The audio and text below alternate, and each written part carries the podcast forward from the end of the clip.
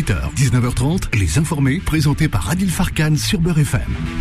Eh bien bonsoir, ravi de vous retrouver chers amis auditeurs, merci d'être avec nous. Nous sommes, euh, vous êtes de plus en plus nombreux à nous suivre, y compris lorsque vous êtes en vacances. Et on souhaite bon courage à celles et ceux qui sont au travail. Allez c'est parti. Au menu de cette émission, je vous ai concocté plein de bonnes choses. D'abord on va parler du guide pratique pénal.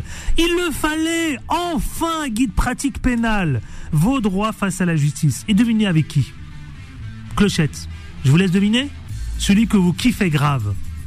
Maître Philippe-Henri Honegger. Il est là, en vrai, en personne, sur le plateau et pas au téléphone, chers amis. Donc vous savez quoi? Venez le harceler au téléphone, tiens. Faites-moi plaisir. 01 53 48 3000. Vous allez lui poser toutes les questions pénales euh, vos droits. Ça va, alors on va parler de son guide, hein, vous allez voir. Hein. Ça va de comment choisir un avocat en garde à vue, ça va de je suis convoqué au tribunal, comment faire. Je me retrouve dans une instruction, comment m'en sortir. Euh, je demande une mise en liberté, comment faire. Je suis condamné, que se passe-t-il? Bref, tout ce qui fait peur. Clochette. C'est vrai, dès qu'on entend condamnation, vous savez, on est là, on est euh, en panique tout de suite. Ben non, bah, le guide pratique pénal. On va en parler avec Maître Philippe Orion Léguerre. Pendant 30 minutes. Donc j'ouvre l'antenne au 0153 48 3000. C'est maintenant, c'est tout de suite. Vous pouvez venir lui poser la question à notre avocat, Maître Honegger vous attend. Ensuite, nous allons parler du Code Neuf avec euh, le docteur Majid Soussine, qui lui vous a concocté, comme chaque mercredi, vous avez ce qu'on appelle, eh bien, son pudding. C'est l'actualité, y compris le remaniement. Et puis les débatteurs influenceurs, un acteur, Bibi Nassiri, sera là. Un président d'une coopération de l'association franco-tunisienne, il est présent. Rayed Chaibi. Et enfin, Rodi Kazi, un élu, oui, du centre droit, euh, qui est un élu, et puis aussi le directeur général de l'association des élus de France. Beau programme, non? Ça va quand même, ça. Bon, bah écoutez, on est ensemble jusqu'à 19h30. C'est parti, mais surtout, en toute liberté d'expression. Les informés. Les informés. L'interview. Et l'interview, c'est avec Maître Philippe Orionega. Quel plaisir de vous accueillir en vrai, en forme. Plaisir d'être là. Merci beaucoup de me recevoir. Comment ça va? Ça va bien, ça va très très bien. Ouais, ouais, ouais, ouais, ça va bien. Il fait beau, on est content. On vous connaît parce que vous êtes une vraie vedette auprès de nos auditeurs. Tous les lundis, on avait droit à votre chronique Quoi de neuf? Ça me Et puis ensuite, après, vous avez, déserté le truc. Ouais. Et bah oui, parce qu'il fallait que je me concentre euh, sur, le guide. voilà, sur le guide pratique pénal. Il y avait du boulot, quoi. Il y avait du boulot. Alors voilà, enfin, une bonne nouvelle. Ce guide pratique pénal, il, euh, il s'imposait, mon cher maître Philippe Honegger Bah, en tous les cas, moi, je, je reçois tout le temps des gens à mon cabinet, et c'est vrai qu'ils nous posent des questions. C'est quoi un juge d'instruction? Ça veut dire quoi un mandat de dépôt? euh, Si j'ai quelqu'un qui est en garde à vue, qu'est-ce que je dois faire? Si j'ai été victime de violences policières, à qui je dois m'adresser? Et c'est vrai que, à part de se lire l'intégralité du code de procédure pénale, c'est-à-dire un immense pavé avec des termes juridiques incompréhensibles, bah, pour le grand public, c'est devenu absolument impossible de savoir quels sont vos droits face à la justice. Et très souvent, on a des gens qui se retrouvent face à une institution judiciaire toute puissante et qui se retrouvent totalement euh, euh, sans aucun moyen, ou en tous les cas sans aucun moyen d'avoir des connaissances suffisantes pour se défendre. Mm. Et donc, on a été contacté avec mon cabinet Ruben et Associés par une association qui s'appelle Face à la justice. J'ai euh, vu, effectivement, Face à la justice, ouais. Vous et le dites d'ailleurs, nous sommes une association réunissant des professionnels de droit et des bénévoles dont le but est d'informer et d'aider le grand public face à la justice pénale. Et j'aime bien tout en avec euh, un point d'exclamation. Attention, l'association ne donne pas de conseils juridiques et ne remplace aucunement les précieux recours à un avocat spécialisé en droit pénal. Oui, ça c'est pourquoi préciser ça? C'est c'est une, une sorte de mention de décharge qui est nécessaire parce que ah oui. Cette association, euh, son but c'est ça, c'est-à-dire d'informer le grand public sur la justice, le fonctionnement, euh, les droits et ainsi de suite. Et eux sont venus vers nous avec cette idée. On aimerait bien faire un guide, on aimerait bien faire ce guide pour le faire. Donc nous en fait on les a aidés en leur donnant tout le support juridique, toute notre connaissance, toute notre expérience, mais ils ont un peu l'obligation de mettre ça dessus parce qu'effectivement, c'est une association, c'est pas des avocats, et les seuls en France qui ont le droit, on va dire, de donner des conseils juridiques, c'est les avocats. Donc ils précisent, on fait de l'information, vous pouvez l'utiliser si vous le voulez. Maintenant, c'est les avocats qui pourront vous donner des réponses, j'allais dire, professionnelles parce que c'est leur métier. Alors, maître Philippe Honegger, justement, il s'imposait, vous le disiez tout à l'heure, avec, euh, avec l'incarnation de cette association face à la justice. Justement, plein de questions. Alors, ce, ce guide pratique pénale vos droits euh, face à la justice, il s'adresse à qui précisément, précisément et on le trouve où? Parce que si moi je suis auditeur, comment euh, évidemment me procurer ce fameux guide pratique? Alors, il s'adresse à qui? L'idée, c'est que nous, on a essayé de faire vraiment pour pour le plus grand et le plus large public possible, c'est-à-dire euh, des termes le plus accessibles, le plus compréhensibles. Il y a des petits schémas, il y a des dessins, il y a des couleurs. L'idée que vraiment ça aide les gens à bien comprendre les choses et qu'on s'éloigne le plus possible du jargon euh, juridico-judiciaire que personne ne comprend. Voilà. Donc c'est vraiment pour tout le monde. Et, il se trouve que ça arrive à tout le monde parce que parfois les gens disent tiens vous êtes convoqué à la police, vous avez rien fait ou vous êtes victime. Ou euh, je sais pas il y a eu un accident avec votre voiture, vous êtes convoqué, vous vous demandez, vous paniquez. Et puis parfois les gens ils savent pas à qui s'adresser, ou alors ils y vont tout seuls, sans se préparer, ou alors sans je me fais arrêter, j'ai ni euh, permis, ni Exactement, j'ai été arrêté. Mais je me fais embarquer quand même. Et je sais pas quoi faire. Voilà, je sais pas quoi faire. Voilà. Et souvent, les gens, bah, tout le temps, par ils sont un peu démunis, quoi. Euh, et, et, ils se demandent, mais qu'est-ce qu'on doit faire? Bah, L'idée, c'est, tiens, si vous avez ça chez vous, ou si un proche à vous euh, a ça euh, chez lui, eh ben, il entend dire que, attends, il y a mon cousin, il est en garde à vue, bah, je vais regarder dedans, ah bah voilà ce que j'ai le droit de faire. En fait, simplement savoir qu'est-ce que j'ai le droit de faire. Est-ce que j'ai le droit d'appeler un avocat? Est-ce que j'ai le droit d'appeler la police pour avoir des informations Comment est-ce que je peux accéder à la personne euh, qui est en garde à vue? Je suis convoqué dans le tribunal. Est-ce que je dois me présenter tout seul sans savoir quoi faire et puis après je réponds aux questions du juge? Ou est-ce qu'au contraire, j'ai le droit d'aller voir un avocat, j'ai le droit d'avoir accès au dossier, j'ai le droit de me préparer avant, j'ai le droit de faire des demandes pour que soient respectés mes droits? En fait, l'idée c'est ça, c'est de faire une sorte de vadémécum hyper simple qui une question, une réponse euh, concrète. Donc ça s'adresse à tous ces gens-là. Tous ces gens-là, tout, tout le monde quoi en fait. Tout le monde. Alors maître Philippe Henri Honegger, justement, parlons-en parce que ce programme, ce guide pardon euh, pratique pénale, quand on le lit, je l'ai rapidement, je lis rapidement. Hein, oui, ça il est, il est ce que j'appelle clair et précis. C'est une volonté de votre part justement. Vous vouliez donner une grille de lecture simple et accessible à tous. Exactement. Le but, c'est que on dise pas des choses qui soient fausses. Sous la forme de questionnement. Ouais. On dit pas des choses qui soient fausses et on dit pas des choses qui soient trop complexes. Ouais. Donc il a fallu trouver cet équilibre entre donner une information effectivement qui est le plus clair et le plus compréhensible possible et en même temps le plus précis sans euh, que ça devienne impossible euh, à, à, comprendre euh, pour les gens. Donc on, s'est dit tiens partir de questions c'est le mieux parce que bah, les gens ils ont des questions et on vient répondre à ces questions. Alors ces questions-là, c'est par exemple mes droits face à la police, mes droits face à une convocation en justice, mes droits face à une juge d'instruction, mes droits accès à une condamnation, mes droits en détention, mes droits en tant que victime, etc., etc. Euh, J'en oublie d'autres, certainement. Vous pouviez pas. Comment s'est fait ce sommaire, justement? Parce que il y a tellement de choses lorsqu'il, qui a trait d'ailleurs au pénal vous pouviez pas tout aborder, euh, mon cher maître. Il y a plein de choses qu'on n'a pas pu mettre. L'idée que c'était. Comment s'est fait le choix justement C'est une compilation des questions qu'on nous pose le plus souvent. Ah d'accord. Quand je rencontre des gens, la plupart des questions qu'ils me posent, bah en fait je les ai compilées dedans ou des choses qui parfois prêtent un peu à confusion. Euh, euh, il y a toute une partie sur les violences policières. J'ai subi des violences policières. Qu'est-ce que j'ai le droit de faire? À qui je dois m'adresser? ça. Bah, ça arrive de plus en plus souvent malheureusement. Euh, est-ce que est-ce que je vais juste à l'IGPN déposer une plainte en ligne comme on me le propose? Est-ce que c'est pas mieux d'aller voir d'abord un avocat et de constituer un dossier pour le déposer? J'ai été victime. Euh, souvent, moi, je reçois des gens qui ont été victimes, par exemple, de viol ou d'agression sexuelle. C'est un sujet qui est hyper complexe parce que j'en parle souvent, j'en parle régulièrement sur mon antenne. Hein. D'accord. La manière dont on va déposer plainte va déterminer tout ce qui va se passer par la suite. Et il y a beaucoup d'affaires, notamment d'agression sexuelle ou de viol, qui sont enterrées par la justice parce qu'en fait, au tout départ, on a mal constitué le dossier, on n'a pas récupéré la bonne preuve, on a mal. Mais vous auriez dû être là quand on a parlé du justement euh, du sujet du viol.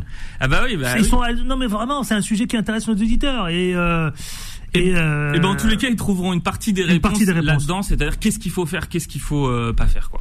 Mon cher maître, je vais vous poser justement, allez, un petit contrôle. Ouh là là, un petit contrôle. Non, mais c'est pas ça, c'est pas, non, pas ça.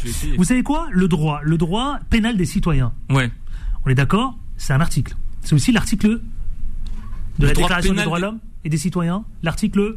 Aucune. La droit, le droit pénal? Je sais pas. Ah, il y a un article qui parle justement euh, de la loi ne ah, doit pas, établir que des peines strictement évidemment nécessaires et nul ne peut être puni qu'en vertu d'une loi établie et promulguée entièrement au délit et légalement appliqué. article 8. Euh, aucune idée, ouais. Vous voulez que je vous dise, je connais aucun article ni de la Constitution ni du Code pénal par cœur, mais ça tord un peu le coup au, au, au préjugé qui dit ah pour faire du droit il faut tout apprendre par cœur. J'ai jamais rien appris par cœur, moi j'y arrive pas, mais euh, ouais oui effectivement c'est article 8. Euh, Dites-moi, est-ce qu'il y a de, véritablement des grands principes justement du droit pénal? Ah bah oui, ça, alors pour le coup je, je les ai pas appris par cœur, mais je les connais. euh, oui oui, un, un, des grands, le principe de base, c'est d'ailleurs celui que vous venez de lire là, euh, du, du droit pénal en général c'est vous n'avez pas le droit d'être condamné pour, quel, pour quelque chose qui n'était pas interdit au moment où vous l'avez commis, c'est-à-dire ce qu'on appelle la rétroactivité euh, du, du, droit pénal. Je, je, vous donne un exemple simple, par exemple la, la consommation euh, de stupéfiants. Mmh. Pendant très longtemps, c'était pas interdit en France. En tous les cas, pas tous les stupéfiants, soit pas sous toutes les formes. Mmh.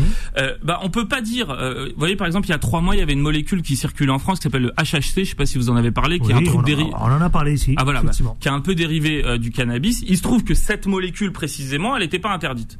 Donc en fait, en France, comme c'était pas interdit, on avait le droit de le consommer. Mmh. Et puis au bout de quelques mois, ils se sont rendus compte que c'était pas forcément très bon en termes de santé publique, et donc ils l'ont interdit. Bah, celui qui a fumé du HHC il y a six mois, on peut pas lui dire aujourd'hui, maintenant que c'est interdit, ah bah monsieur, on va vous condamner euh, parce que vous en avez fumé il y a six mois. Mm. Non rétroactivité du droit pénal. Ça, c'est le principe de base, c'est peut-être le plus important. Dire, effectivement, euh, on a le sentiment parfois qu'il y a la privatisation des droits civiques euh, justement. Qu'est-ce que vous leur dites aux auditeurs justement qui euh, pensent euh, quand on raisonne euh, avec ce droit pénal? Moi, je dirais pas qu'il y a en France une privation des droits euh, parce qu'ils existent, ils existent, ils sont compilés euh, dans des codes, ils sont respectés. En tous les cas, ils doivent être respectés. En revanche, ce qui se passe, c'est qu'on a un système judiciaire qui, par manque de moyens, connaît de très nombreux dysfonctionnements. Et c'est ces dysfonctionnements qui fait euh, non pas qu'on respecte pas les droits, mais qu'on a du mal à les respecter ou qu'on les respecte mal. Euh, je vous donne euh, un exemple qu'on a pu avoir euh, récemment. normalement, quand vous, enfin, un, un, exemple simple, en détention, en prison en France. Normalement, le droit, ce qu'il dit, c'est si vous êtes placé en détention en France, un, vous devez être seul en cellule, c'est un droit. Et deux, vous devez être traité bah, dans ça, des... souvent on le sait pas.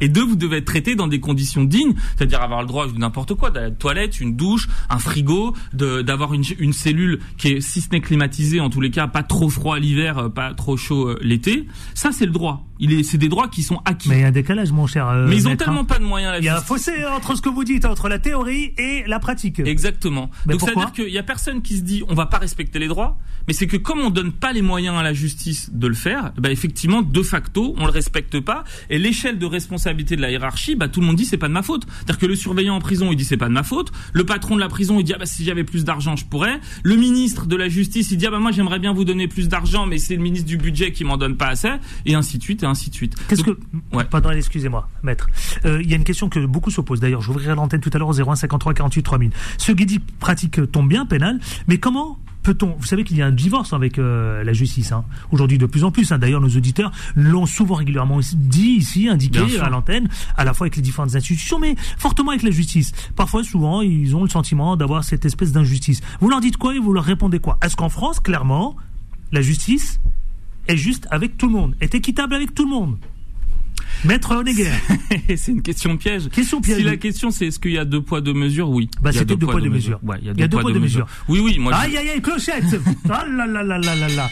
Un avocat qui nous dit qu'il y a deux poids deux mesures. Je je pense pas que ça soit nécessairement euh, conscient de la part euh, de la justice, ni même volontaire. Enfin je veux dire, il y a des gens qui vous disent c'est institutionnalisé, euh, on a une justice qui est volontairement soit raciste, soit discriminatoire envers les plus pauvres, ainsi de suite. Je crois pas que ça soit volontaire. Je crois pas que ça soit institutionnalisé.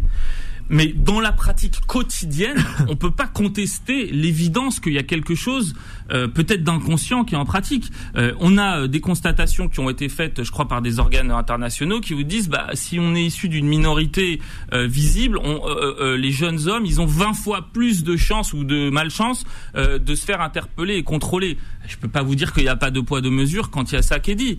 On, on, sait que le, le, placement en détention, c'est-à-dire les peines qui sont assorties d'un mandat de dépôt en comparution immédiate, on sait que c'est d'une proportion extrêmement plus importante quand effectivement vous êtes d'origine étrangère que si vous n'êtes pas d'origine étrangère. Donc je peux pas vous dire qu'il n'y a pas de poids de mesure. Un autre exemple extrêmement simple que moi je, dis souvent c'est que on sait que dans certains quartiers, notamment dans les banlieues, il y a beaucoup de moyens qui sont mis pour la police pour venir interpeller les gens euh, qui euh, consomment des stupéfiants ou qui ont des stupéfiants sur eux, des choses comme ça. C'est légitime, c'est une question de santé publique, donc il n'y a pas de problème avec le fait de s'intéresser à ça.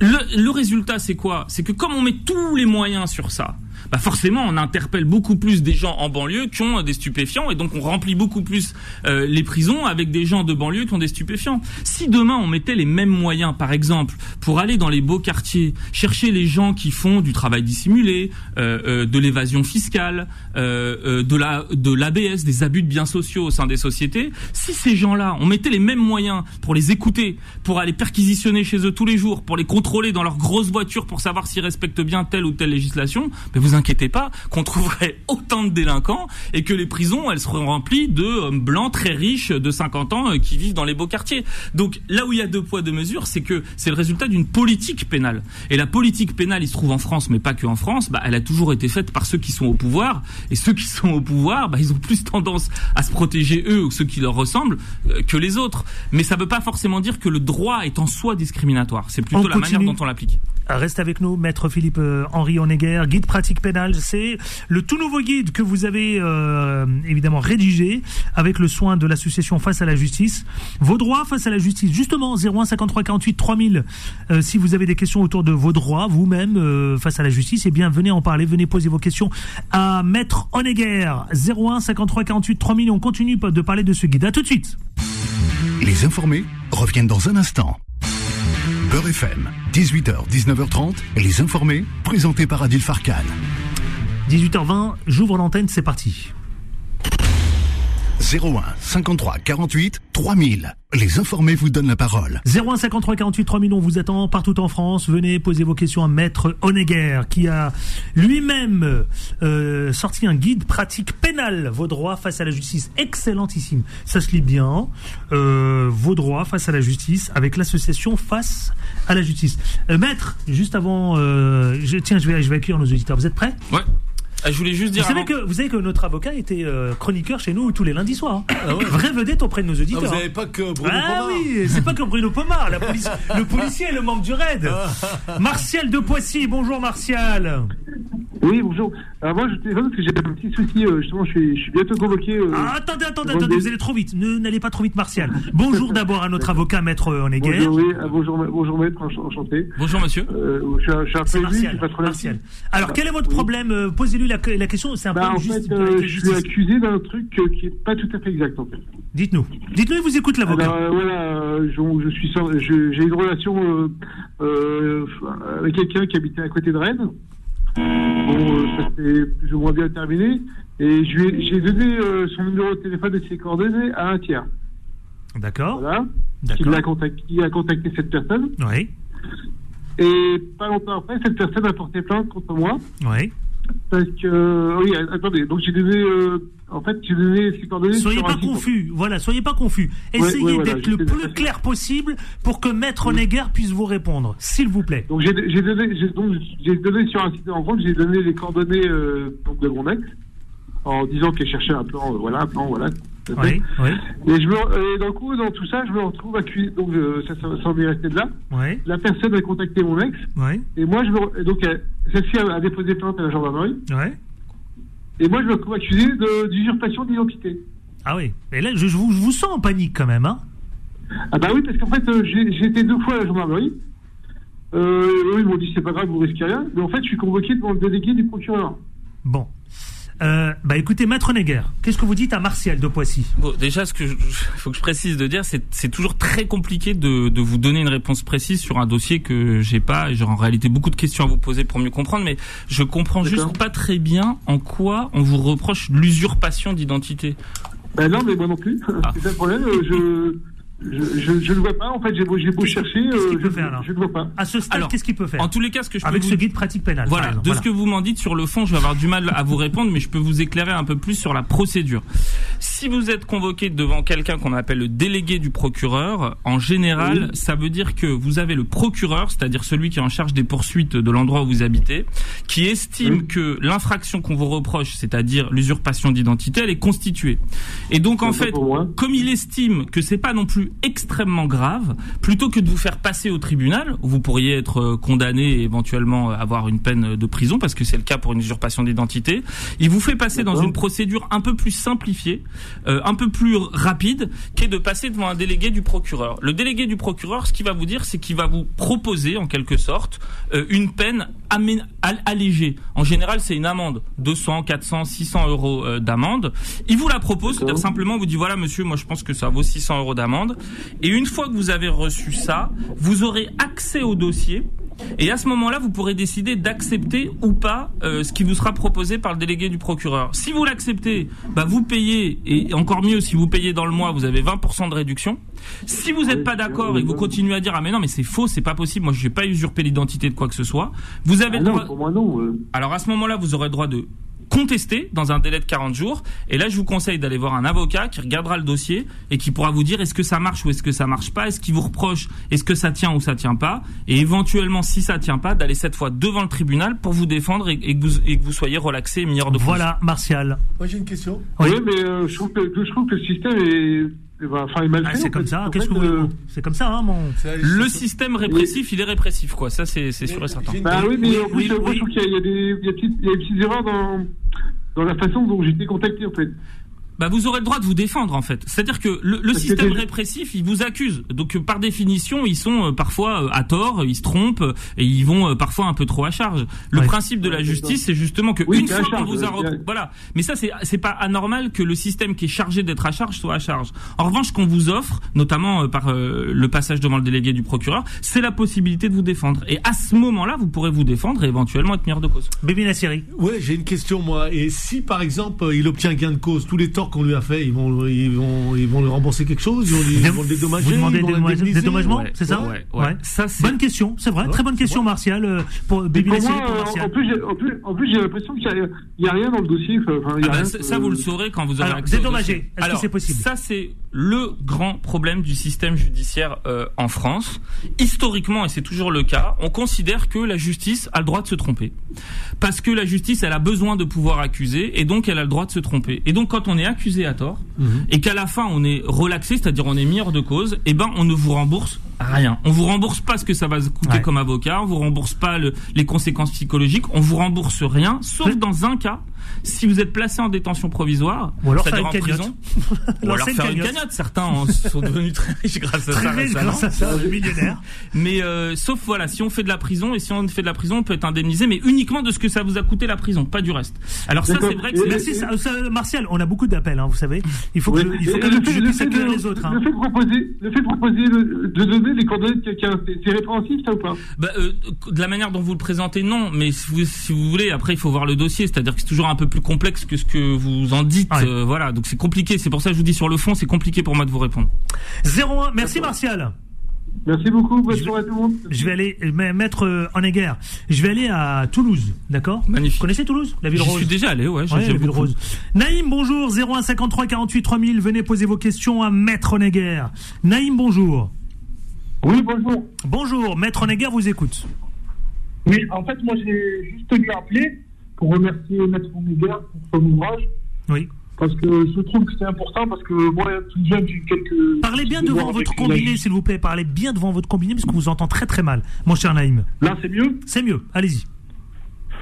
C'était pour lui dire, parce que moi, étant plus jeune, j'ai eu quelques déboires avec la justice, et c'est vrai que souvent, on ne connaît pas ses droits, et je trouve qu'on on est souvent face à, à, une justice à deux vitesses, et mm. c'est important de connaître ses, droits, quoi, ses droits fondamentaux, pour, euh, pour, pouvoir se défendre et simplement être dans son droit. Quoi. Ouais.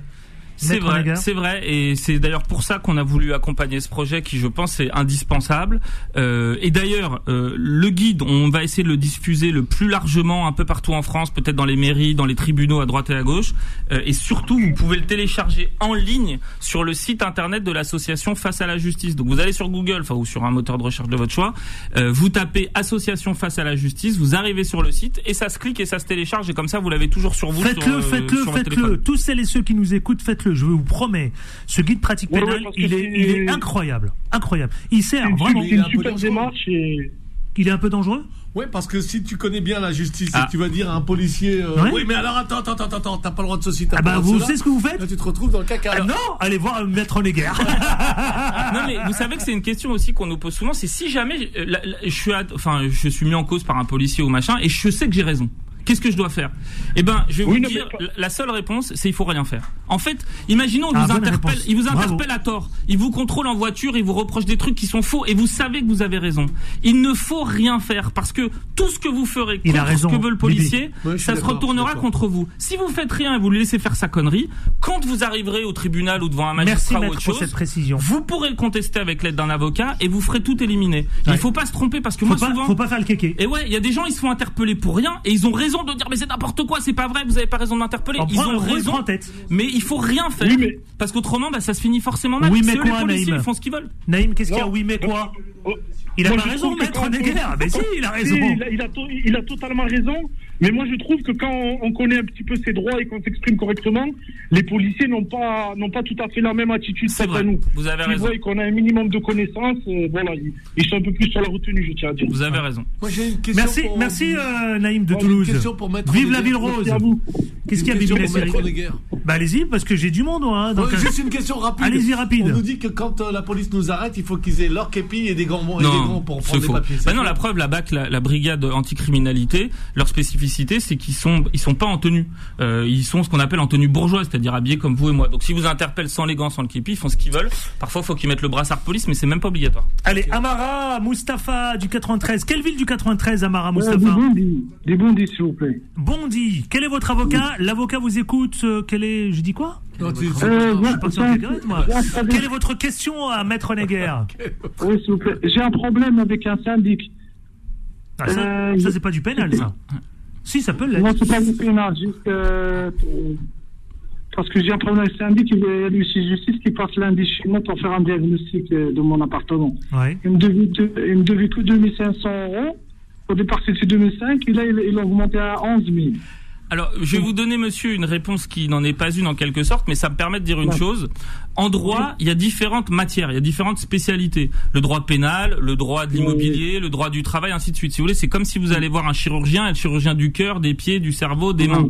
Moi, je fais du droit pénal. Ah, Donc, si vous avez des questions pénales, c'est-à-dire que vous risquez de la prison, d'aller en garde à vue, d'aller au tribunal, ah, le guide, il vous donnera toutes les réponses que vous voulez. Si c'est du droit immobilier, du droit du travail et autres, il faut aller voir un avocat spécialiste ah, dans cette matière-là. Voilà. Merci. je suis désolé. Je non, pas de problème, pas de problème. Merci Amarad. 01 53 48 3000. Vous continuez de nous appeler et poser vos questions et toutes vos questions à Maître Philippe Henri Honegger avec son guide pratique pénale, vos droits face à la justice. Vous restez avec nous, Maître? Avec grand plaisir. Parce que là, vous avez, il y a un autre quoi de neuf. Eh ben, c'est celui de votre collègue, euh, le docteur Majid Seoussine. C'est parti. Les informés. Les informés. Le quoi de neuf? Le docteur Majid Seoussine, bonjour. Bonjour Adil. Vous, vous connaissez, vous, euh, maître Philippe Auréon-Neguer j'ai écouté à de multiples reprises ses chroniques à l'époque où il officiait dans l'émission. Eh oui, eh oui, c'est vrai, c'est vrai, c'est vrai, c'est vrai. Ben, il est là, il est avec nous sur le plateau avec son guide, pratique pénal. Mon cher euh, docteur, dites-moi, vous, je vous lance hein, avec votre billet d'humeur aujourd'hui, avec euh, notamment votre pudine, pudine pardon habituel, et vous allez nous parler à la fois de plusieurs choses, de Fiona, c'est ça? Fiona Scott. Hein, c'est donc l'Europe, le remaniement. On vous écoute, c'est parti. Eh bien, écoutez, mon cher Adil, on accuse souvent notre pays d'assignation identitaire.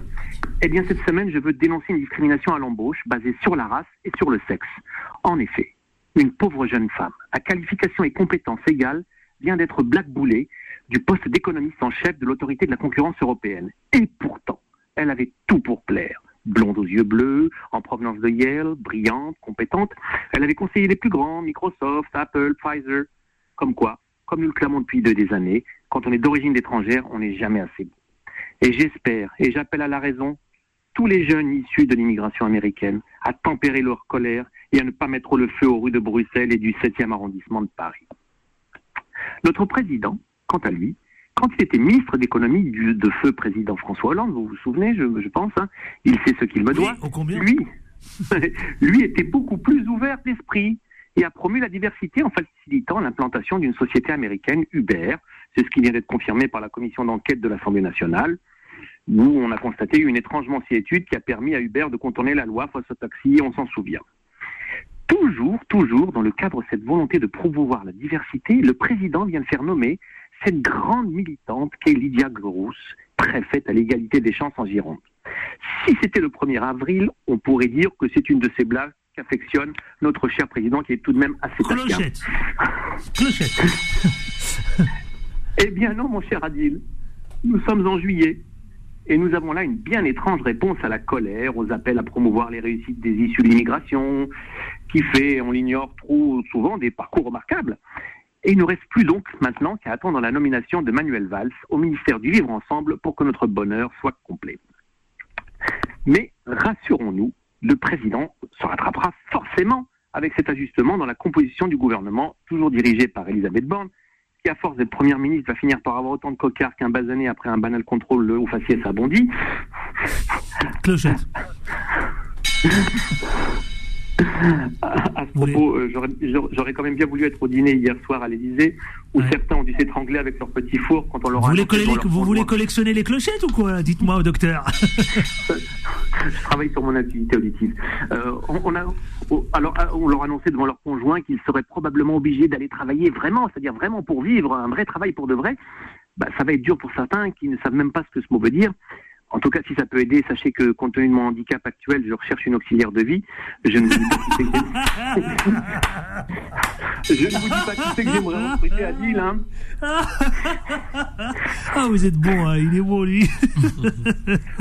en tout cas, en tout cas, nous verrons quels seront les choix retenus, qui a la santé, qui a la politique de la ville, qui a l'éducation, etc., etc. En tout cas, président, mon cher président, sachez que je n'ai pas changé de numéro de téléphone et que je suis prêt à me sacrifier pour une retraite de ministre, voire une retraite de secrétaire d'État. Eh ben, M'envoyer un message en privé sur Twitter. Ben voilà, j'espère qu'il vous écoute et voilà que le message est bien passé.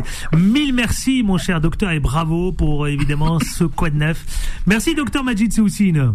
À votre service, à bientôt. Allez, au plaisir, 18h35, on marque une courte pause et on se retrouve avec Maître Philippe Onaguer. J'ai encore juste une ou deux questions concernant son guide et je vous libère. Promis. Très bien. D'accord Et ensuite, c'est Bibi Nasseri, Rodi Kazi et Ryan Shaibi. À tout de suite. Les informés reviennent dans un instant. Beurre FM, 18h, 19h30, les informés, présentés par Adil Farkan. À 18h39 avec euh, maître Philippe-Henri Honegger et son guide pratique pénale avec l'association Face à la Justice. Il vous l'a dit tout à l'heure, allez sur euh, Association Face à la Justice, vous téléchargez le guide pratique, vous verrez, il est bien ficelé, bien monté. Qu'est-ce que vous avez envie d'apporter justement comme conseil à celles et ceux qui nous écoutent partout en France concernant votre guide pratique avec euh, comment choisir par exemple un avocat en garde à vue? C'est vrai, voilà une question qu'on se pose régulièrement. Non mais déjà ce que j'ai envie d'apporter avec ce guide, ou ce qu'on a envie d'apporter, c'est un peu ce qu'on disait tout à l'heure, c'est-à-dire que si vous connaissez vos droits, en tous les cas, il y a moins de chances que vous soyez maltraité par le système. Il y a plus de chances que vous réussissiez à faire valoir vos droits et que vous réussissiez à, vous défendre de manière efficace. Et pour tout vous dire, il y a aussi moins de chances que bah, les gens à qui vous avez affaire euh, vous la fassent euh, à l'envers, quoi. Parce que parfois, bah, ils en profitent, ils, sachent que, savent que vous connaissez rien. Et donc, par exemple, en garde à vue, ils vous disent pas que vous avez le droit à un avocat ou que vous avez le droit à un avocat gratuit. Ils vous disent pas que vous avez le droit à un médecin. Ils vous disent pas que vous, disent pas forcément, ils le disent, mais pas forcément de la bonne manière pour que euh, vous euh, puissiez euh, passer un appel à un proche si vous le voulez. Moi, ce que j'entends souvent de gens qui sont placés en garde à vue me disent mais moi je voulais vous désigner maître. Mais le policier il m'a dit que euh, si jamais je vous désignais ça allait prendre beaucoup plus de temps que vous allez mettre du temps à venir et que finalement la procédure elle serait plus longue et que je sortirais très tard dans la soirée voire demain et que donc il valait mieux que je fasse pas appel à un avocat pour que ça aille plus vite. Puis résultat bah il est quand même placé en garde à vue il reste quand même longtemps en garde à vue et il y a quand même un renouvellement et juste il a pas eu d'avocat. Et donc je leur dis bah oui c'est normal qu'ils vous disent ça. Les policiers eux leur but c'est pas de vous défendre. Le but c'est de vous accuser donc si vous avez la possibilité d'avoir quelqu'un pour vous défendre, ça les arrange pas forcément qu'il y ait un avocat qui vienne et qui vous dise bah non, gardez le silence ou qui vous donne un bon conseil pour pas dire une connerie qui va se retourner euh, contre vous. Donc il faut savoir qu'on a le droit à un avocat, même gratuit, et qu'il faut systématiquement, quoi que vous disent les policiers, avoir recours à cet avocat. Les policiers, c'est pas vos amis, quoi qu'ils vous en disent. Donc, ce guide euh, pratique pénale, on doit se le procurer. Moi, je pense que c'est bien de l'avoir, de le feuilleter, de le lire. Si vous arrive un problème, vous cherchez, ah, attends, j'ai telle question. Ah bah super, il y a la réponse. Bah vas-y, on y va et puis on voit ce que ça dit, quoi. Bibi, vous l'avez vu ce guide pratique? Vous l'avez sous les Non, il est très très bien, très très bien. et moi, j'allais dire que Bon, moi, je suis du genre, euh, quand je me fais arrêter par la police, euh, je la ferme et j'attends que ça se passe. C'est ce que disait Maître tout à l'heure. Mais, mais, mais euh, c'est pas comme mon frangin. Qu'on salue d'ailleurs au passage, qu'on embrasse. Non, non, mais c'est très bien de connaître ses droits, mais on l'a dit, on l'a dit, on le répète, hein, il vaut mieux connaître ses droits, mais pas faire son fanfaron non plus. exact, c'est vrai. Merci, Maître. Merci beaucoup de m'avoir invité pour parler de ça. Et au plaisir, j'espère. J'espère aussi. Hein, faut pas nous lâcher quand même. jamais. Jamais de la vie, on est d'accord. Guide pratique pénale, vos droits face à la justice avec l'association face à la justice justement.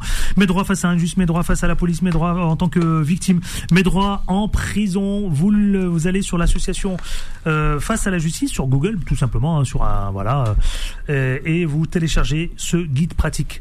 Euh, bon courage et plein de bonnes choses. Belle Merci. Ouais ouais ouais ouais, on était chargé mais ouais. Elle était chargée. Bah très vite alors ici sur le sur le plateau de, de FM dans les informés. Je vous libère, maître Philippe Henri Onegger bravo pour ce guide pratique. Merci, à bientôt. À très bientôt. Tout de suite, c'est la chronique, vous savez quoi, avec la jeune journaliste American. Ah, eh oui, attention, la classe internationale. C'est parti, c'est tout de suite, c'est maintenant. Bonjour Abby. Bonjour Adi. Comment ça va Ça va très bien, merci. Eh ben c'est parti pour la chronique. Allez, avec l'accent. hein American. Oui, oui, c'est moi. Sur une note sérieuse, Adil, cette semaine, des gros titres internationaux couvrent des vagues de chaleur mortelles et oppressives notamment en Europe, en Europe du Sud et aux États-Unis. Comme nous, nous le savons tous, la chaleur peut nuire à la santé mentale et physique, ainsi qu'à l'infrastructure énergétique. L'été dernier, on estime que 61 000 personnes sont mortes en Europe de complications liées à la chaleur. Comme vous vous en souviendrez peut-être, en 2022, les sanctions européennes contre le gaz russe et les problèmes mécaniques aux centrales nucléaires en France ont augmenté les frais de refroidissement. Cet été, bien que les températures soient choquantes, heureusement, le réseau énergétique semble plus stable. Cependant, les bonnes nouvelles sont limitées parce que les, experts climatiques prévoient une aggravation des vagues de chaleur dans les années à venir. Adil, imaginez ce futur est sinistre. Bah, je l'imagine bien, oui. Oui, oui. Cependant, il y a une chose que j'ai remarquée dans mes recherches qui m'a donné l'espoir, l'espoir, à quoique anecdotique. À Munich, en allemand, au cours des deux, décennies, des deux dernières décennies, oui, oui, les urbanistes ont dépensé des millions d'euros pour nettoyer l'eau et restaurer les rivières de Istar, à une rivière en allemand, pour les citadins qui n'ont pas accès à un jardin ou à, un balcon, la rivière est un espace public ouvert à tous.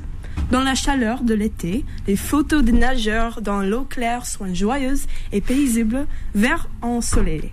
ensoleillé.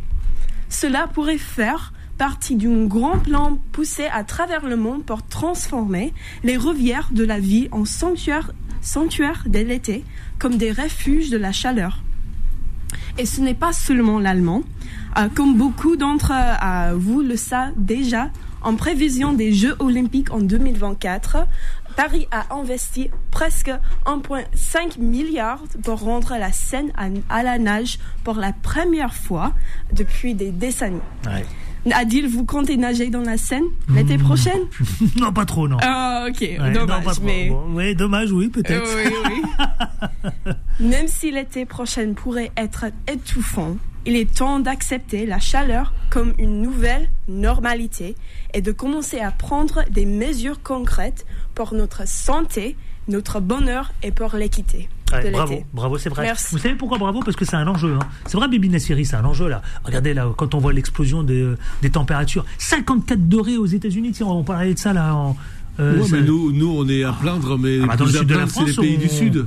43 degrés jusqu'à 45 quand même. Ouais, hein. mais les pays du Sud, ils ont plus accès à l'eau, ils ont une chaleur euh, incroyable, ils ont pas. non, mais c'est inquiétant quand même. Bah non, c'est le c'est le, le, destin auquel euh, elle a raison, auquel on doit se préparer. Et euh, euh, aujourd'hui, on se plaint de, des actions des écolos, des jeunes écolos. Euh, pour la planète, mais je pense que plus tard, ça va être plus violent, euh, les, les, actions pour protéger la planète. Ça, c'est sûr. Allez, c'est parti tout de suite. Le face-à-face. 18h45. Merci, Abby. Merci, Adil. Les informés. Les informés le face-à-face. Le face-à-face, c'est avec, vous savez quoi? Eh bien, euh, trois débatteurs, trois regards différents, trois influenceurs. Le président de l'association euh, franco-tunisienne, de la coopération franco-tunisienne, Raïd Chaibi. Comment ça va? Très bien et vous? Tout va bien? Très bien et je salue les auditeurs. Face à vous, c'est Rudy Kazi, un élu, Saint-Germain, euh, les Arpajons. Bonjour. Bonjour Adil, ça va? Délégué général de l'association des élus de France.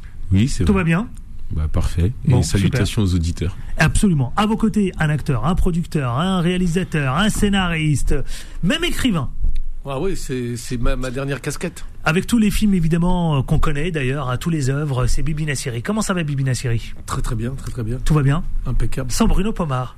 Ah non, Bruno Pomar, c'est. C'est quoi On va l'appeler par téléphone. C'est mon ami depuis 20 ans. On va l'appeler, tiens, Solal. J'ai demandé à Solal qu'il l'appelle, tiens. On va le saluer. Ça fait 20 ans que je le connais, ça fait 20 ans que je m'engueule avec lui. mais ça me fait bizarre que Bruno. oui, ça me fait bizarre que Bruno soit pas là. Ah ouais. Ça nous manque les petites engueulades. Ouais, des fois on va au resto ensemble, on, on part fâché, on se rappelle le lendemain en disant putain. Solal va l'appeler là, on va le saluer. Non mais Solal il va l'appeler. Je vais lui donner son le numéro, il va l'appeler là tout de suite. Vous savez quoi, messieurs, on va parler d'un remaniement qui est imminent. C'est alors paraît-il qu'on parle de quelques heures, voire demain matin au plus tard. Euh, remaniement ministériel, Elisabeth Borne allait confirmer, ça y est, elle est en place, mais il se trouve que beaucoup de ministres sont menacés. Beaucoup de ministres, dont Papendai, Madame Chiappa et beaucoup d'autres d'ailleurs. 55% des Français estiment que Macron a eu tort de reconfirmer Elisabeth Borne. Bibi Nassiré, on dit quoi? Non, je me dis que de mon point de vue, de toute façon, euh, on a on a depuis depuis euh, l'arrivée de Macron, on a des pour moi, de mon point de vue, des gens qui sont là pour faire pour des faire valoir oh là là là, des faire valoir. Ouais, et pour appliquer, pour appliquer les ordres. Voilà. Après, moi, je, je pense que ce qui s'est passé là de, de, de, depuis que dans le premier euh, quinquennat et dans, dans celui qui commence là devrait nous laisser euh, nous faire poser des questions sur euh, sur la, la, la une, une, démocratie où un seul décide et un seul a le pouvoir et que tout se passe autour de lui. Ça, c'est mon point de vue. Vous, vous parlez de Napoléon là, non? Ouais, mais ça. c'est un peu Clochette, pardon Non, mais attendez, j'ai pas. La clochette, elle est pour vous, euh, Elle est pour moi, oui, c'est pour moi la clochette. Je, pensais, je vous jure, je pensais qu'il parlait de Napoléon. Moi, je sais pas. Je... Ouais, mais des fois, on peut, se poser la question. ouais, puis euh, bon, Napoléon, il était un peu plus violent. Euh... Ah, c'est un dictateur, Napoléon. Hein. On le dit pas assez, mais bon. Oui, puis en Europe, il a, même dans le monde, il a un peu mis, il a un peu mis le bordel, Napoléon. oui, il a mis le chaos pas mal, ouais. Et Rudy Kazi, qu'est-ce que vous dites alors, justement, sur l'animant Et puis, vous savez quoi, c'est ces, noms qui, qui, qui, qui, se profilent, hein, qui sortent, oui, de plus en plus d'ailleurs. Parlons-en, il faut qu'on mette les pieds dans le plat, justement. Ouais, mais grosso modo, euh, par rapport aux noms, j'ai quand même l'impression que le gouvernement est dans une impasse parce que le, le vivier derrière, euh, si on regarde du côté de l'Assemblée nationale, est Bon, il est, enfin, les, les, les, les députés s'inscrivent pas particulièrement naturellement dans une, dans une, dans, dans cette cooptation dans le gouvernement. Et c'est pas aussi aisé que ça. Mais en tout cas, moi, ce qui me frappe, c'est surtout euh, de voir euh, euh, que le, que la population, au travers de ce sondage Odoxa, d'ailleurs, faut-il, faut-il le, le, nommer, trouve, ne trouve pas particulièrement l'assentiment des Français. Euh, on a cité le cas d'Elisabeth Borne, 54%, mais euh, il y en a d'autres. Hein, euh, euh Éric Dupont-Moretti, le porte-parole Darmanin. etc. Il y en a plein d'autres qui voilà, les, les, Français sont pas particulièrement intéressés à les voir continuer au sein du gouvernement, à part, hein, je crois, Le Cornu qui est le, le, ministre qui a le plus de d'avis favorables pour rester dans ce gouvernement. Bon, en fait, ce qu'on voit surtout, de mon point de vue aussi, c'est que euh, le gouvernement est un peu essoufflé. Je pense que le fait d'avoir cette majorité relative donne l'impression en fait que euh, il faut euh, que en fait que le gouvernement devait incarner davantage le pouvoir, sachant qu'à l'Assemblée nationale il doit faire un tas de tractations pour pouvoir faire passer des projets de loi par exemple et que me semble-t-il que cette mission a échoué parce que alors certaines mauvaises langues, vous savez quoi, disent que Elisabeth Borne elle a été confirmée parce qu'il y avait pas, il y avait personne, personne, tout le monde a refusé bah. et personne voulait ce poste de premier ministre. Ah bah si, il y en a qui le voulaient. Darmanin a priori le voulait. Euh, oui, mais pas au sein de le maire pas au sein, pas au sein de l'écurie. Euh, de l'écurie euh, macroniste centriste. Absolument. Oui, effectivement, mais mais moi vraiment il y a un truc qui qui m'interpelle, c'est le fait que euh, c'est le bilan en fait qui a à faire sur la manière dont le climat social s'est délité entre euh, l'élection présidentielle et aujourd'hui. Et moi, je pense qu'aujourd'hui, ce, ce, gouvernement paye ce climat social parce qu'il n'y a pas eu euh, l'amortissement en fait de, de au niveau de l'Assemblée nationale qui aurait pu démontrer qu'il y avait véritablement une unité à l'Assemblée nationale. C'est le chaos un peu partout. Il y a, il y a, il y a une grande populaire dans la rue. Oui, il y a une grande populaire dans la rue, mais même à l'Assemblée nationale. Donc ce gouvernement qui devait imprimer une forme d'autorité, une même une capacité en fait à conduire la politique euh, du gouvernement, a du mal à le faire et je pense que c'est pour ça que le remaniement euh, est nécessaire aujourd'hui. Et en plus, c'est même pas un vrai remaniement, on parle plus euh, voilà de quelque chose d'un peu sporadique. Ouais, exactement. Avant de donner la parole à Riyad Chaibi, j'ai une petite surprise pour Bibi Nassiri. Mm. Regardez qui est avec nous. Bonjour. Bonjour, bonjour. Bonjour Bruno Pomar. Salut. Salut les amis, salut, ah, salut. Plaisir de vous retrouver, un ancien membre du RAID, aujourd'hui le président, le fondateur de la fondation RAID Aventure. J'ai une surprise pour vous, euh, mon cher Bruno Pomar. Vous savez qu'il est avec nous, je vous laisse échanger avec lui. Vous nous manquez sur le plateau. Eh bien, écoutez, oui, mais vous savez, je descends, je suis un petit élu de rural et je descends euh, je descends dans le sud. Ouais, bah, casse-toi. Ah, je vois comment il est, je vois, je vois, je vois, je vois. On voulait vous saluer, Bruno Pomar, justement, parce que, parce que vous nous manquiez un petit peu sur ce plateau et que Bibi Nassiri était là. Et je disais à l'instant, en direct, que l'un ne va pas sans l'autre, justement. Ah c'est vrai, c'est vrai. Ouais. Même si les relations sont parfois tendues, même si les relations sont parfois tendues. J'ai vu, j'ai vu, vous ah vouliez, c'est la première fois que ça nous arrive, vous vouliez quitter le plateau, hein. Vous vous rendez compte ah, mais, c'est un ami de longue date. Qu'est-ce que vous pensez de ce remaniement-là avec euh, la bah, reconduction d'Elisabeth Borne, justement avant de donner la parole à Ray JB alors moi, je suis, un peu surpris effectivement que euh, Elisabeth Borne soit euh, reconduite parce qu'elle est, comme on dit, elle est un peu fatiguée hein, quand même hein, dans, ce, gouvernement. Et je pense que le remaniement va se faire à la marge. Quoi. Ça va pas être un gros, gros remaniement. Les, les poids lourds vont rester en place. Je pense à Gérald Darmanin, entre autres, qui est un poids lourd du gouvernement, au même titre que Bruno Le Maire.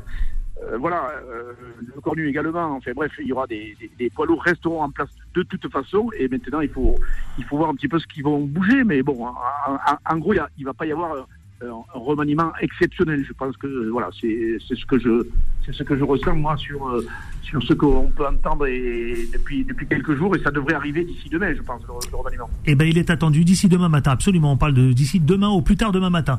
Bruno Pomar, vous euh, allez vaquer justement à votre, à votre euh, responsabilité d'élu, de maire, la maire d'un petit village, justement. Eh Qu'est-ce que vous voulez lui dire? Qu'est-ce que vous voulez lui dire? Je vous vois arriver, Vivi Nassiri.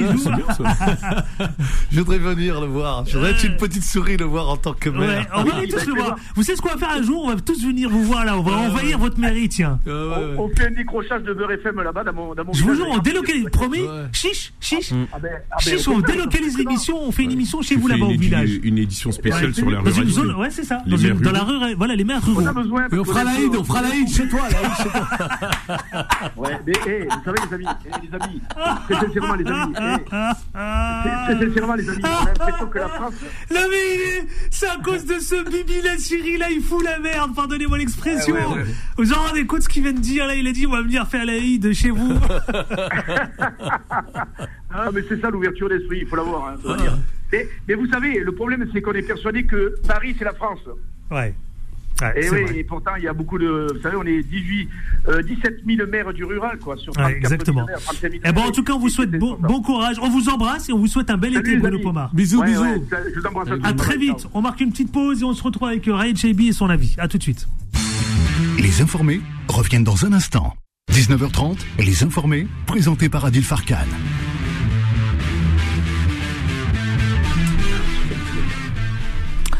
18h56, 57 précisément, avec euh, Rudy Kazi, Bibi Nassiri, mais également Raed Chaibi, à qui je donne la parole concernant ce fameux remaniement. Bah, quelques observations sur le, sur le fond et sur la, forme. Euh, sur la forme, euh, il y a déjà une différence de, de, perception du remaniement entre le président de la République et la, et la première ministre. L'un voulant faire un remaniement, on va dire, par petites touches, et l'autre qui souhaite un remaniement de, de grande ampleur. Je suis plutôt d'avis de faire un remaniement de grande ampleur si on veut vraiment donner une, nouvelle, impulsion à, cette séquence euh, qui a quand même euh, été assez euh, je dirais assez forte entre la réforme des retraites, puis ensuite euh, les émeutes qui ont découlé de, la mort du, jeune Naël. Euh, donc Bon, il y a une différence de point de vue, on verra comment ça va se passer. Sur la question de savoir s'il fallait maintenir ou non Elisabeth Borne, bah, j'ai envie de dire si c'était pas elle ou si elle partait qui en mettait à la place. Mm. Sachant qu'effectivement le nom de Gérald Darmanin a beaucoup circulé. Il je pense qu'il a fait pas mal de lobbying. mais je veux me dire même à quelques heures près c'était lui le il a, il a, il a fait pas mal de lobbying. J'ai eu ces infos. Hein. Il a fait pas mal de lobbying, mais mais euh, mais mais celui dont on parlait plus c'était Gérald Darmanin. Mais je pense que l'aile gauche, euh, euh, comment dirais-je, de, de, de, de, Renaissance n'était pas prête à accepter à ce qu'il soit premier ministre. Mais Julien de Normandie, après, comme dit après garder Elisabeth Borne, je sais que ça fera peut-être crier, mais euh, c'est peut-être aussi un, une nécessaire, on va dire, euh, stabilité dans cette période aussi un peu trouble où on a besoin quand même de stabilité. Maintenant, sur le fond, sur la composition, euh, si vous voulez, quand vous nommez des, des, acteurs de la société civile dans un gouvernement, c'est à double tranchant.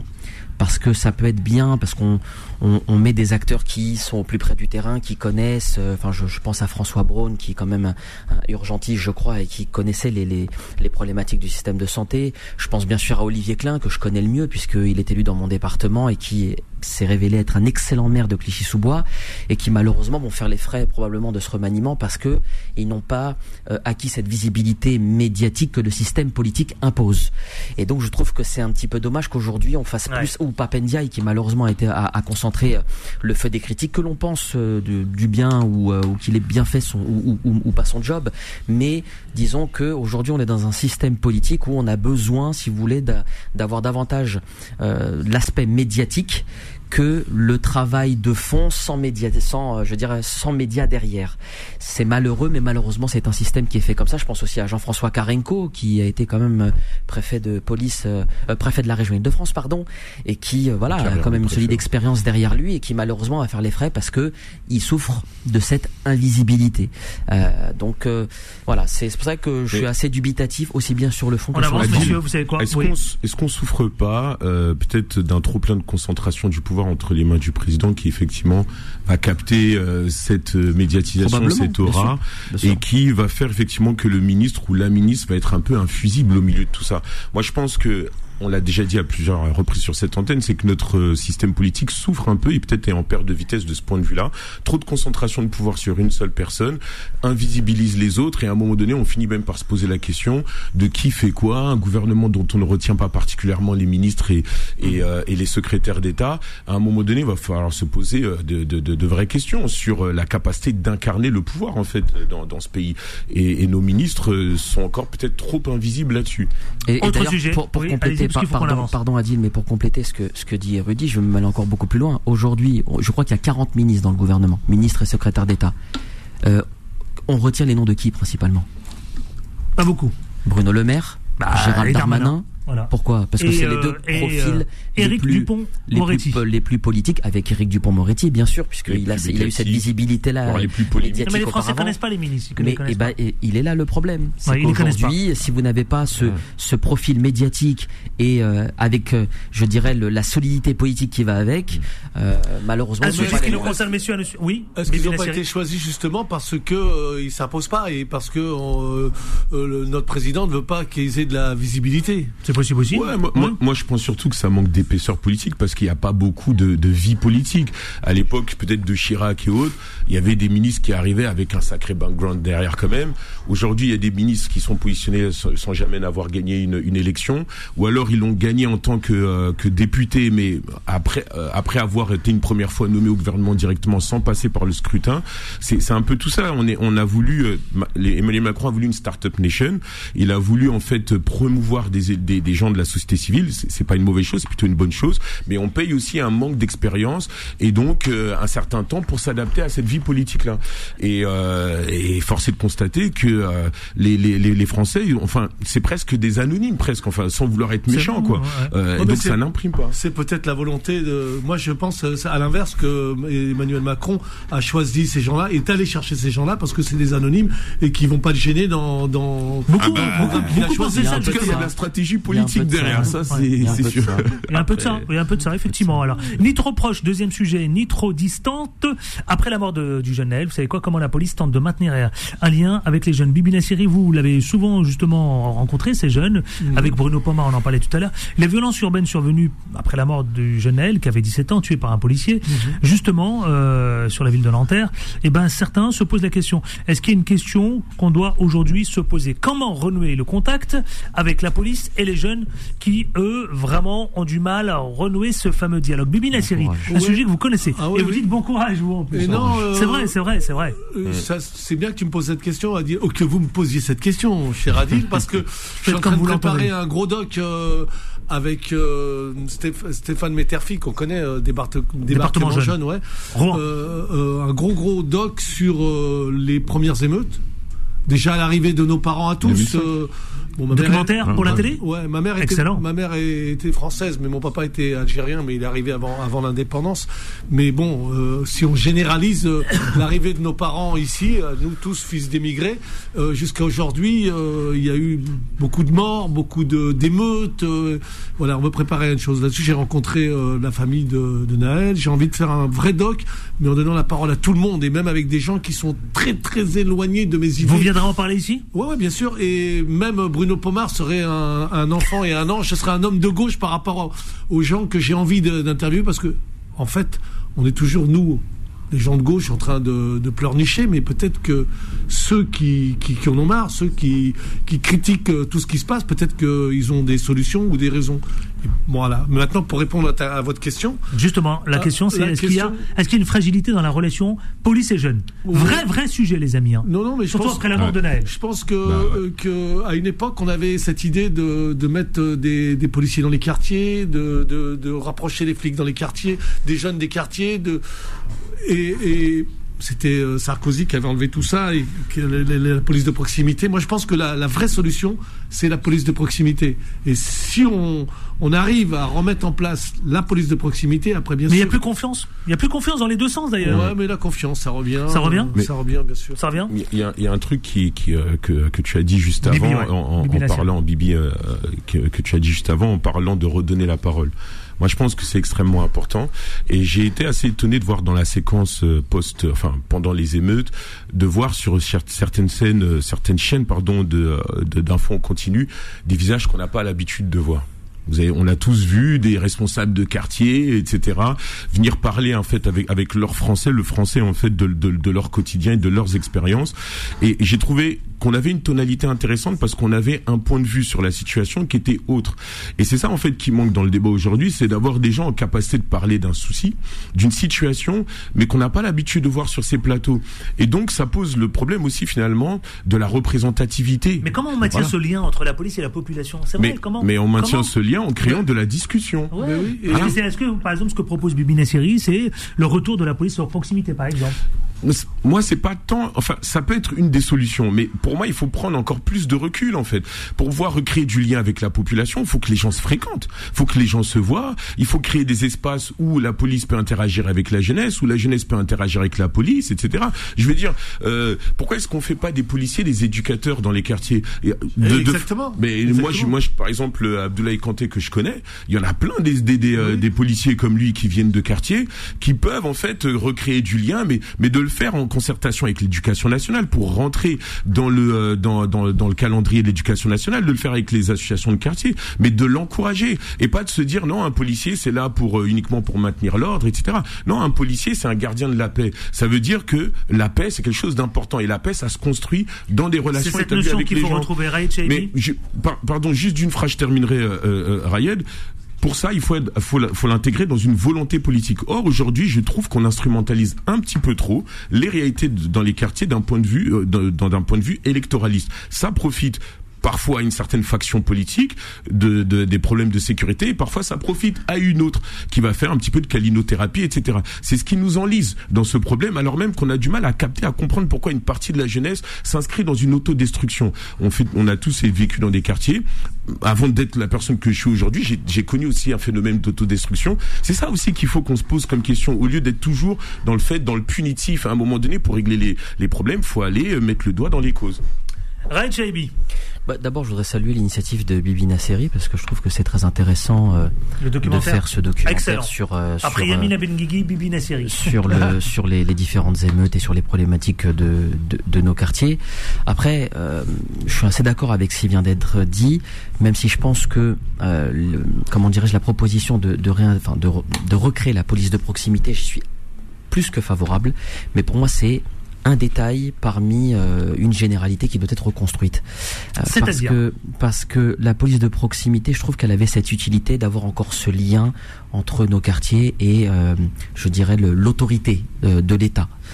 gardien de la paix, comme tu le disais si bien Rudy, qui malheureusement a, a, perdu tout son sens aujourd'hui parce que il y a une défiance absolument grave et un fossé qui s'est profondément creusé. Et c'est pour ça que tout à l'heure, quand j'ai dit bon courage, c'est parce que déjà, il y avait une défiance majeure. je vous ai entendu lâcher bon courage. Entre, Comme si euh, le chantier était énorme. Bien sûr, parce que pour moi, ah le fossé s'est considérablement creusé, surtout avec ce qui vient de se passer.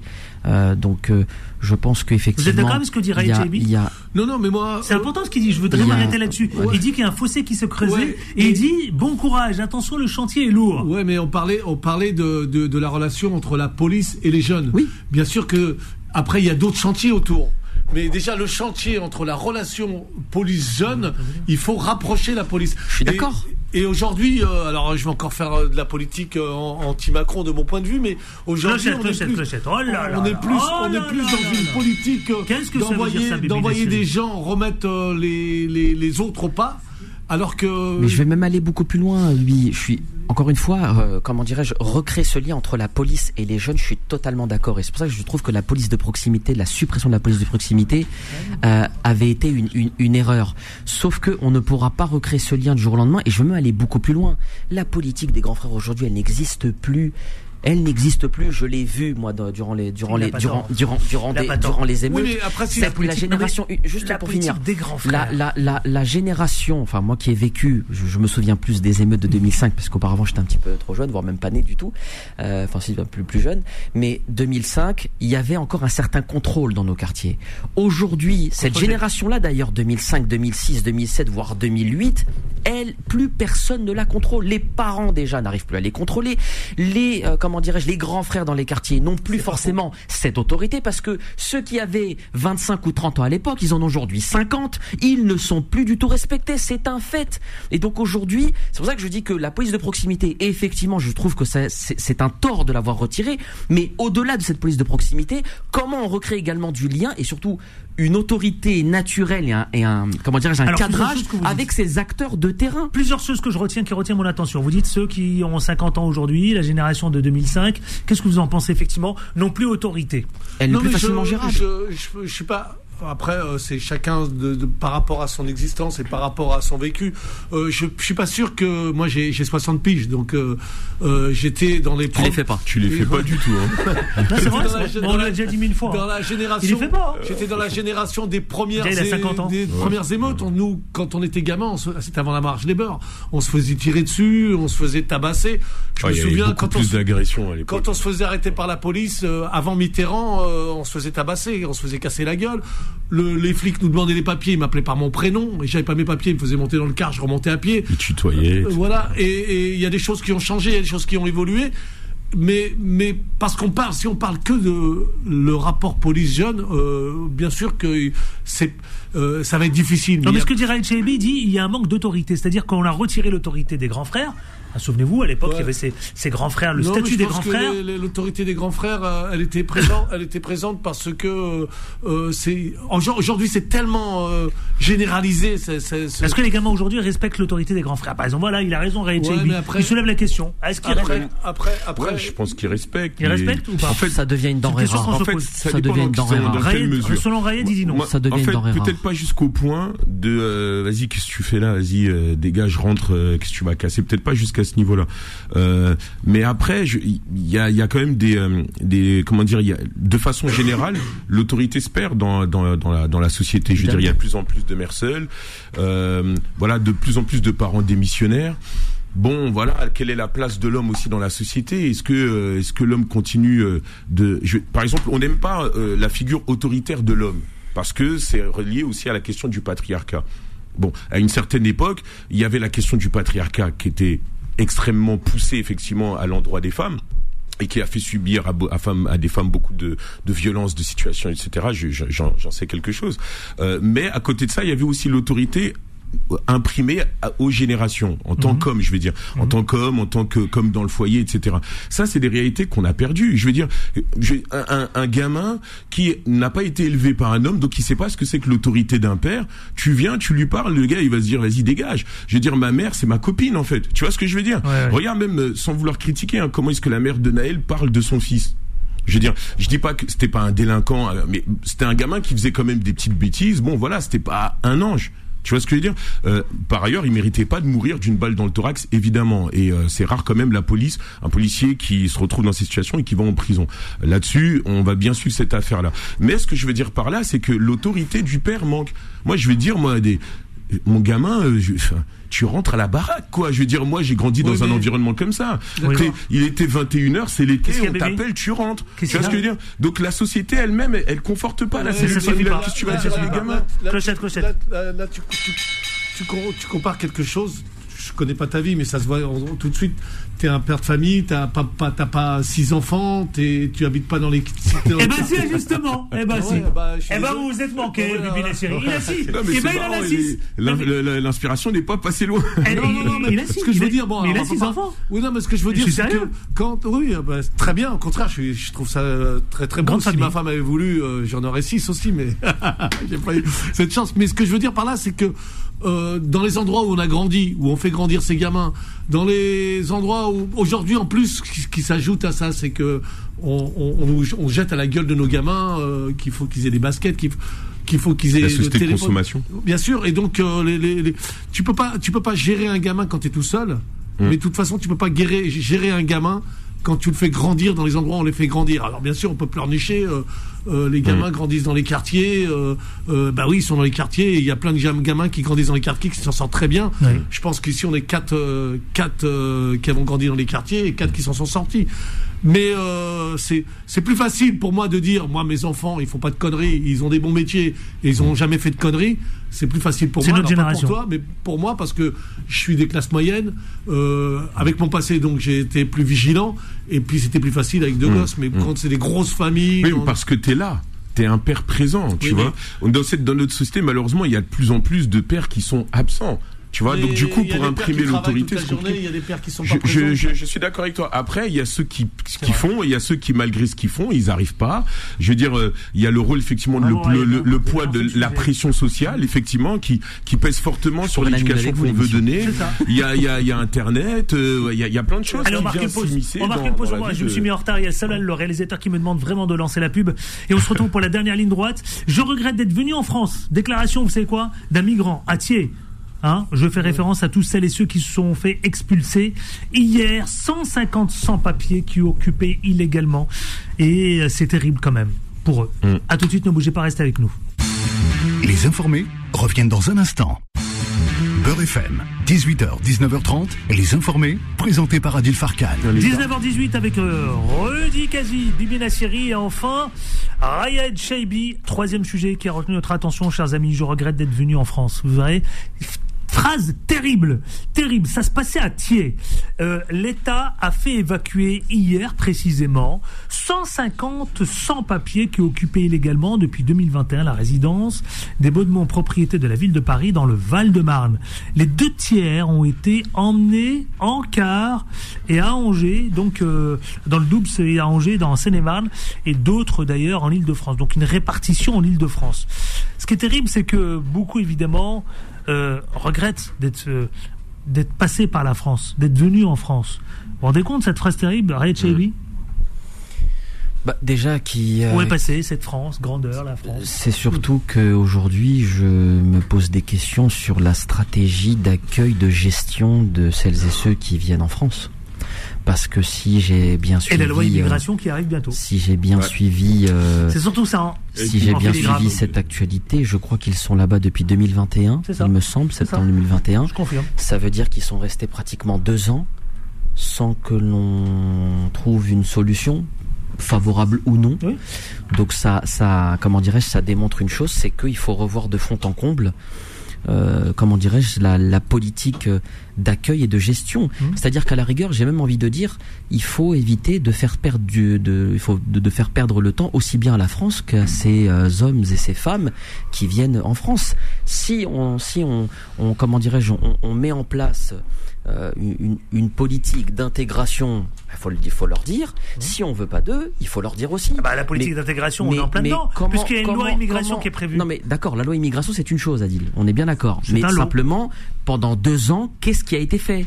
Quelles démarches ont été faites, quelle procédure a été faite? Il y a, y a, rien qui a, qui a, été fait. Donc en fait, on fait perdre deux ans à l'État, on fait perdre deux ans à celles et ceux qui sont là, et en attendant, il se passe rien. Donc pour éviter, comment dirais-je, une perte de temps pour les uns et pour les autres, eh ben écoutez, il faut peut-être mettre en place euh, un dispositif. Je veux pas tomber dans le yaka faucon, mais il faut peut-être, il faut peut-être, il faut peut-être que dans la loi, il faut peut-être que dans la loi immigration, il faut peut-être qu'on pense à un dispositif de, comment dirais-je, de, de, de, de traitement et de gestion des migrants lorsqu'ils viennent en France. Donc, et surtout la capacité d'accueil. Hein, euh, mm. Mais rappelons-le, l'État dit qu'elle est saturée en région parisienne. Mais, mais bien les, les, les, les, migrants, euh, la plupart du temps, ils, enfin la plupart des migrants, euh, de ce que j'ai compris, ils veulent pas rester en France depuis le début. Ils veulent aller en Angleterre et aller en Amérique. Ils veulent pas rester en France. Mm. Alors pourquoi on les laisserait pas aller en Amérique, en Angleterre? Et l'Amérique et l'Angleterre de se démerder Il y a des accords. Il y a des accords en fait ben avec, c'est-à-dire l'Angleterre en fait paye la France ben pour empêcher que les migrants y aillent. Eh ben c'est pour, ça qu'on avait le scandale euh, à Calais, à Calais etc. Voilà. Oui, non, mais ça, j'ai bien compris ça. Mais euh, pourquoi, euh, pourquoi à un moment donné, on, on, laisse pas les gens circuler comme ils ont envie de circuler et allez-y. Mhm. Pourquoi bah, nous on les bloque Sauf que là, ils sont expulsés là. Fin juillet, c'est l'expulsion. Ouais, mais, après l'histoire des immigrants, des migrants, c'est c'est compliqué parce qu'on parle toujours des conséquences, mais on parle pas des causes. Les causes, si tu regardes les, les, migrants, c'est que des Africains du Sahel, que des gens d'Irak, d'Afghanistan ou de ou de, Syrie ou de Syrie ou de Libye. Et, et oui, et, et, si tu regardes euh, euh, pourquoi ils sont chez nous, c'est parce que nous occidentaux, on va là-bas euh, faire des guerres et, et, provoquer et piller les pays. Si déjà nous, on respecte, on n'était pas des migrants ou on, passait pas nos frontières, les frontières pour aller piller ces pays-là, peut-être qu'eux ils resteraient chez eux et peut-être qu'eux-mêmes feraient leur révolution. Et vous avez raison de souligner ça parce que évidemment dans les années à venir, on parle d'une projection 30 ans, 40 ans, 50 ans. C'est bah, pas 150. Bah, hein, c'est simple. En, 2040, 2040, 2050, l'Afrique sera le continent le plus peuplé du monde. Oui. Euh, devant euh, l'Asie, euh, déjà par exemple en 2050. Hein. À quoi s'ajoute le réchauffement de la planète, le manque d'eau et la pollution, tout ça? C'est le bouleversement planétaire. Ce que, ce que, vient de dire Bibi en fait est important. Pourquoi? Pour que, Parce que pour moi, la question de l'immigration n'est pas pris en fait, n'est pas n'est pas n'est pas observée en fait par le bon bout. En fait, on le regarde pas de la bonne manière. En fait, nous, la question de l'immigration, ça va être une question politique en France. C'est-à-dire qu'on va se dire, euh, il y a trop d'immigrés. Voilà, je, me positionne peut-être un peu à, la, à la droite de la droite ou à l'extrême droite voilà, il y a, il y a, y a une offre politique pour moi là-dessus, et à gauche, c'est l'extrême inverse en fait, quoi. Mhm. Donc nous, on regarde ce, la question de l'immigration uniquement par le biais politique, alors que la réalité, l'immigration, ça doit être, ça doit être vu comme étant, euh, euh, comment dire, une cause humanitaire. Pourquoi? Parce que les immigrations que que, que l'on vit en France, je crois qu'on est à 330 330 000 immigrés. Euh, passages illégaux, pardon, en France, euh, on doit les regarder de ce point de vue-là en se disant quels sont les hommes et les femmes qui veulent rentrer chez nous. Pourquoi est-ce qu'ils veulent venir chez nous? Est-ce qu'il n'y a pas un lien avec effectivement notre politique étrangère, les relations commerciales que l'on met en place avec les, avec certains pays, avec aussi certains potentats, certains auto, certaines autocraties dans certains pays qui font que ces ces, ces ressortissants euh, se trouvent pas à l'aise dans leur pays où ils ont peur ou alors parce qu'il y a des logiques militaires, militaires dans ces pays qui les poussent à fuir, ou bien parce qu'il y a eu des guerres en Libye, en Irak, etc. À un moment donné, il faut se poser ces questions-là de ce point de vue si on veut véritablement régler le problème. Sinon, on fait la politique de l'autruche. Et je suis désolé, lorsque par exemple, en tant que président de la République, on va aller conforter euh, certains, euh, certains, euh, certains ces autocrates, ben voilà, je veux dire, si on est capable de dire que Poutine c'est un autocrate, pourquoi est-ce qu'on n'est pas capable de le dire pour d'autres, au lieu en fait de, de, de justifier certaines politiques migratoires euh, qui ne suivent absolument pas la logique, euh, comment dire, euh, la, logique humaniste de la France de par ses idéaux de la Déclaration universelle des droits de l'homme. À un moment donné, faut faut faut qu'on faut qu'on règle le problème pour de bon, et ça nécessite d'avoir de vraies discussions avec nos chefs d'État au lieu, de les instrumentaliser politiquement lorsqu'il s'agit de parler des OQTF qui sont pas exécutés parce que dans certains pays, notamment l'Algérie, on a des soucis de, de, de, de diplomatie, etc. Faut, faut arrêter. On est toujours en train de faire de la cosmétique. Si on veut régler les problème, il faut poser la situation sur la table et, faire preuve de volonté politique sincère plutôt que de, faire dans, la cosmétique euh, et dans l'agitation politique. C'est surtout que dans, sous cet aspect-là, tout à l'heure vous parliez de la loi euh, immigration. Euh, généralement, quand on, malheureusement, généralement, quand on, quand on aborde cet aspect-là, que ce soit de la politique migratoire, de la gestion des migrants ou de l'immigration en général, on, on l'aborde que sous son aspect, en tout cas c'est l'impression que ça donne, répressif. Euh, et on se pose pas les questions du effectivement combattre l'immigration illégale et ses fléaux, etc. Mais de l'autre côté, avoir aussi une politique entre guillemets humaniste euh, qui euh, aborde le sujet de l'accompagnement et de, et de la gestion euh, au, au, quotidien. Ah, Mais aussi, il faut aussi qu'on arrête aussi un petit peu l'hypocrisie. Ça fait 40 ans qu'il y a des lois sur l'immigration. Ça fait 40 ans qu'il y en a. Le Conseil d'État, je crois, en janvier dernier, a préconisé, et il faudrait peut-être aussi à un moment donné écouter aussi ce que dit le Conseil d'État, que plutôt que de faire des lois sur une loi, sur une loi et encore une fois sur une loi, peut-être regarder ce qui a marché, ce qui n'a pas marché, faire une bonne fois pour toutes, une loi cadre, je ne sais pas, mais déjà regarder ce qui a, ce qui n'a pas fonctionné, ce qui aurait, ce qui, ce qui a fonctionné, ce qui mériterait d'être amendé ou renforcé.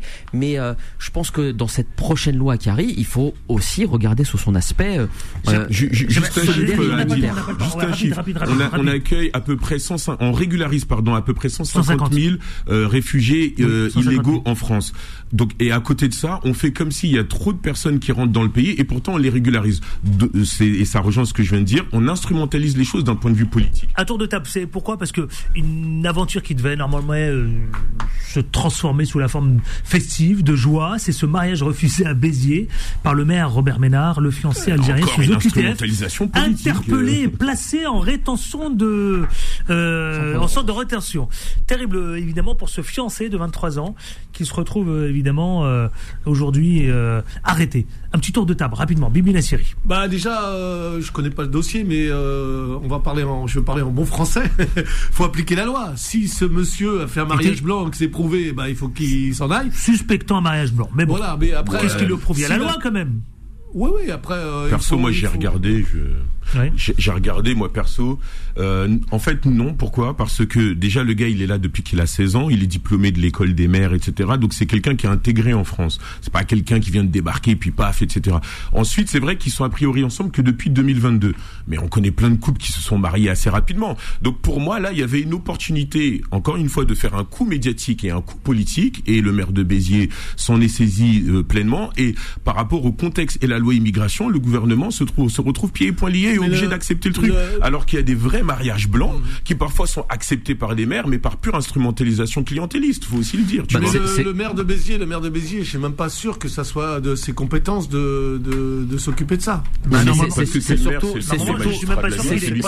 c'est surtout que c'est que la que la loi, et le procureur de la République, le procureur de la République lui a bien signalé, c'est dans son obligation déjà de, de, de célébrer le mariage, ce qui n'enlève en rien d'ailleurs au fait que même s'il se marie, il peut avoir un OQTF. Je suis juste étonné que l'OQTF tombe maintenant alors que depuis 2016 il est là. Deuxième point. Troisième point, effectivement, on connaît pas le, contenu du dossier, donc est-ce que c'est un mariage blanc ou pas Je peux pas savoir si c'est si c'est le cas ou non. Et mhm. puis quatrième point, et je pense que c'est le plus important, même si un OQTF, encore faut-il que euh, le comment dirais-je le pays d'origine accepte de délivrer un, un laissez-passer. Il, a voilà. il, on connaît la réponse. donc on verra. Merci Raïd Cheibi, au plaisir. Plaisir partagé. On vous souhaite un bel été. Merci beaucoup. À, vous également. À demain. À demain. Bibi Nassiri, vous reviendrez, j'espère. Bah ouais, je m'amuse bien avec vous. Bah moi, j'aime beaucoup. Mais la prochaine fois, vous me passez pas Bruno Pomar, s'il vous plaît. Bah, je le ferai. Promis. Non, on va délocaliser l'émission, on ira dans son village. Ah oui, oui, oui. on reviendra avec des, des gâteaux arabes, du coup. C'est ça. vous êtes provocateur, vous, non hein Vous êtes polémiste, vous, vous êtes provocateur. Hein non, non, mais je le fais passer pour un raciste, mais c'est pas vrai. je sais, je sais pas. Heureusement, il est déconneur. C'est un, acteur, hein, c'est normal. Merci beaucoup, Bibi Nassiri. On vous bah, souhaite un bel été. Merci beaucoup à vous et bel été. Bel été à tous. Euh, Quasi, bel été Bel été à vous aussi, Adil. Ouais, parce que la semaine prochaine, on consacre. Toute la semaine prochaine, je consacre que des émissions autour des quartiers populaires. On a bien plein de du beau monde qui va qui sera là la semaine prochaine. À demain avec autant de, plaisir. Faire des propositions. C'est là. À demain avec autant de plaisir, vous le savez. On continue, les informations sont là. Bilal euh, à 20h, Vanessa à 21h, Solal qui est à la réalisation. Merci Solal, à demain. À demain. Mais surtout, qu'est-ce qu'on dit? On ne, lâche, rien. Retrouvez les informés tous les jours de 18h à 19h30 et en podcast sur beurrefm.net et l'appli Beurrefm.